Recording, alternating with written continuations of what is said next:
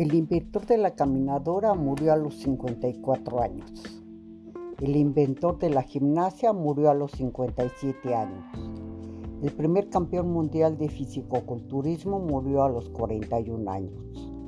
Maradona, para muchos el mejor futbolista del mundo, falleció a los 60 años. Pero el creador de Kentucky Fried Chicken murió a los 94 años. El creador del chocolate Nutella murió a los 88 años. Imagínese, el dueño de cigarrillos Winston murió a la edad de 102 años. El que se encargó de industrializar el opio murió a los 116 años en un terremoto. El fundador del coñac Genesis murió a los 98 años. ¿Cómo llegó la ciencia a la conclusión de que el, el ejercicio prolonga la vida? Fíjate, piensa y compara. El conejo siempre está saltando, pero vive solo dos años. Y la tortuga que no hace ningún ejercicio vive 100 años. Entonces, tómelo suave, descanse un poco, relájese, manténgase fresco, coma un buen asado con los amigos y la familia, pero sobre todo disfrute de una buena bebida, con moderación, y disfrute de su vida cada día. Ah, no me acordaba. Faltó mencionar al de las conejitas de Playboy. Murió también bastante viejo y bastante feliz. Se los dejo de tarea. No vive más el que se cuida, vive más el que es más feliz.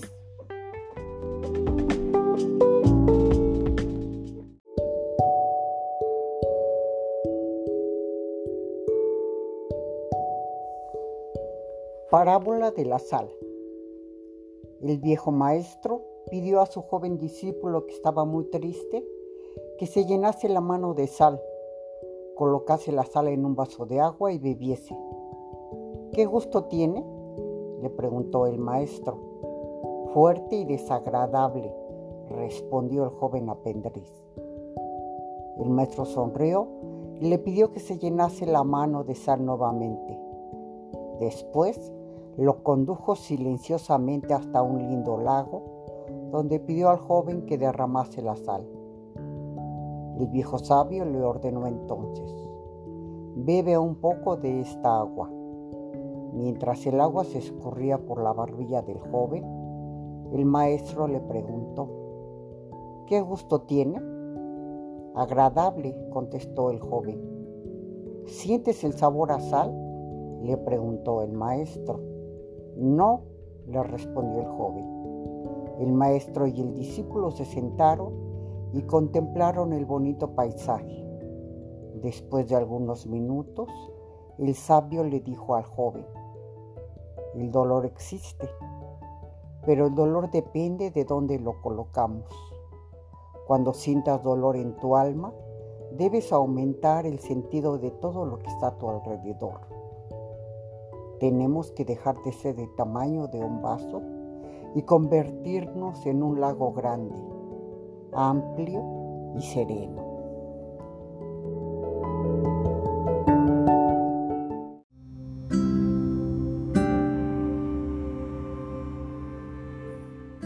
La fábula del tonto. Se cuenta que en una ciudad del interior un grupo de personas se divertía con el tonto del pueblo, un pobre infeliz de poca inteligencia que vivía haciendo pequeños mandados y limosnas. Diariamente, algunos hombres llamaban al tonto al bar donde se reunían y le ofrecían escoger entre dos monedas, una de tamaño grande de 400 reales y otra de menor tamaño pero de dos, mil reales. Él siempre recogía la más grande y menos valiosa, lo que era motivo de risa para todos. Un día, alguien que observaba al grupo divertirse con el inocente hombre, le llamó aparte y le preguntó si todavía no había percibido que la moneda de mayor tamaño valía menos. Y éste le respondió, lo sé, no soy tan tonto, ella vale cinco veces menos, pero el día que escoja la otra, El jueguito acaba y no voy a ganar más mi moneda. Esta historia podría concluir aquí como un simple chiste, pero se pueden sacar varias conclusiones. La primera, quien parece tonto no siempre lo es. La segunda, cuáles eran los verdaderos tontos de la historia. La tercera, una, ambición desmedida puede acabar cortando tu fuente de ingresos. Pero la conclusión más interesante es, podemos estar bien aun cuando los otros no tengan una buena opinión sobre nosotros mismos.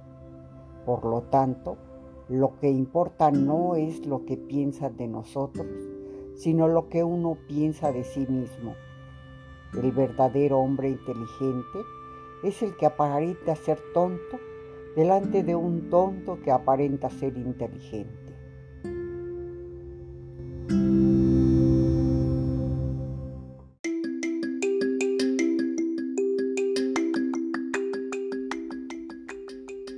Y me vi al espejo, con todos mis años y mis kilos de más, y una que otra imperfección.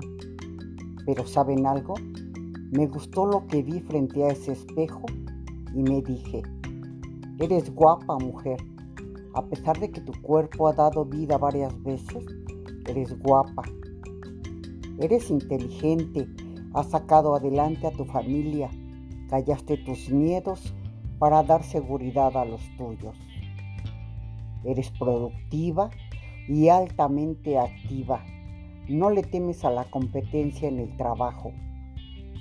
Eres un poema, puesto que conoces todas las emociones y sentimientos en carne viva y de eso puedes hacer grandes y bellos versos. Eres un libro de historia, puesto que de tus otoños vividos y de los que te resten por vivir, puedes editar y compartir tus experiencias vividas. Eres fuerza y coraje, y a la vez miedosa y temerosa, y con ansias inmensas de protección. Me gustó lo que vi frente al espejo. Toda una mujer, afortunadamente perfectible ante sus errores y siempre conservando en su interior el candor de la niña que cree en los sueños y los cuentos de hadas.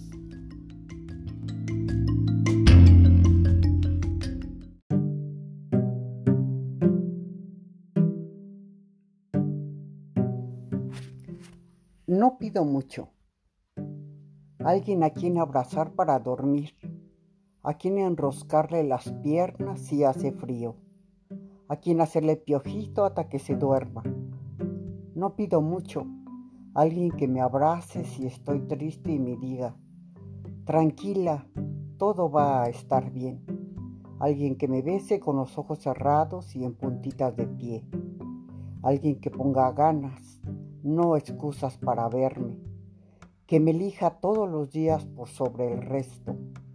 Alguien que me deje explicarle si no me entiende. Que me dé la oportunidad de aclarar las cosas en vez de ofenderse o borrarse. No pido mucho.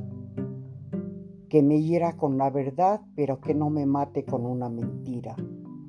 Alguien que se la juegue por mí, que tenga bien claro lo que quiere conmigo. No pido mucho.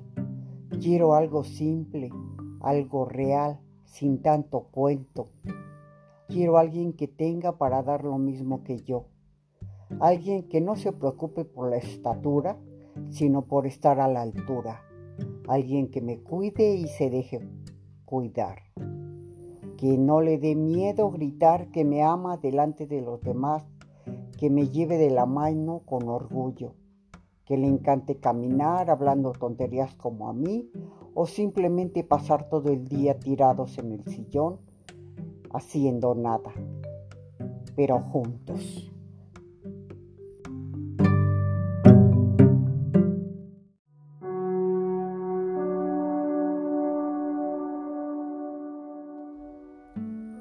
¿Por qué se sienten solas a veces algunas personas? ¿Por, qué no encajan en el mundo común? en ese mundo de sentimientos baratos y valores en liquidación, porque las personas raras son profundas, no les sirve cualquier cosa, viven en el mundo real, el de la magia y el espíritu, y no en el imaginario que nos venden como real. No tienen cualquier amistad, porque por vibración no conectan con cualquiera su casa es un santuario de su magia que no todo el mundo entiende. Las velas, cristales, inciensos, artesanía, runas, plantas abundan por doquier. No somos comunes ni nuestro ambiente lo es. No somos entendidas por, por todo el mundo y tampoco nos importa. No aspiramos a hablar de la última moda ni de lo que sucede con la farándula. Hablamos de universos, de consejos, de sueños, de magia, de espíritus, de duendes, de conciencia, espiritualidad, elementos y amor. Somos altamente empáticas, sensibles, verdaderas y no encajamos en un mundo de apariencias, mascaradas ni fachadas. ¿Por qué está sola una persona rara? porque el Espíritu la enseña primero a amarse y saber estar consigo misma, luego a compartir con los demás y expandirse desde sí hacia otros. Una persona rara no le teme a la soledad, la usa para crecimiento, para mirarse dentro y activar más su sentir, que luego comparte en círculos con otras personas que aún estén lejanas. Se sienten cercanas en afinidad de frecuencias vibratorias. Una persona rara tiene que derribar mucha falsedad en su camino antes de encontrarse con ella misma, viviendo en otros cuerpos. Pero cuando se encuentra a sí misma, entonces aparece su propia familia a su paso. Nos encontramos y eso es motivo de celebración.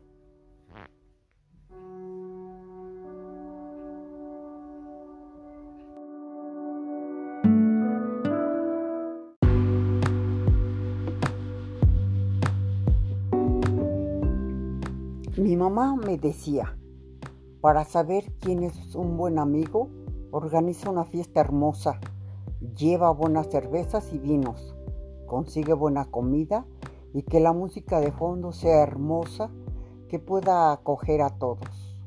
Pónganla alta, pero no demasiado, para que puedan escuchar sus diálogos. Invita a amigos, me decía. Invita a muchos. Invita a todos los amigos que conoces. Y luego cuando termine la fiesta, deja que cada uno tome el camino que prefiera. No forces a nadie a quedarse. Deseales buenas noches a todos y observa. Observa bien quién por su voluntad se queda ayudarte, quién te ayuda a lavar los platos, quién te ayuda a arreglar las cosas.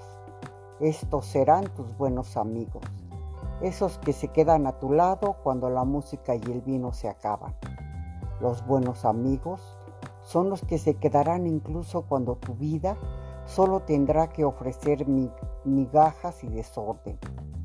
Y al final de todo, me decía mamá, recuerda que después de cada hermosa fiesta, al final de cada momento épico, de cada gran éxito y de cada empresa exitosa, ya verás que a tu lado siempre quedarán muy pocas personas. Pero las muy pocas, recuérdalo siempre, son las que valen todo. Texto Eric Zavala.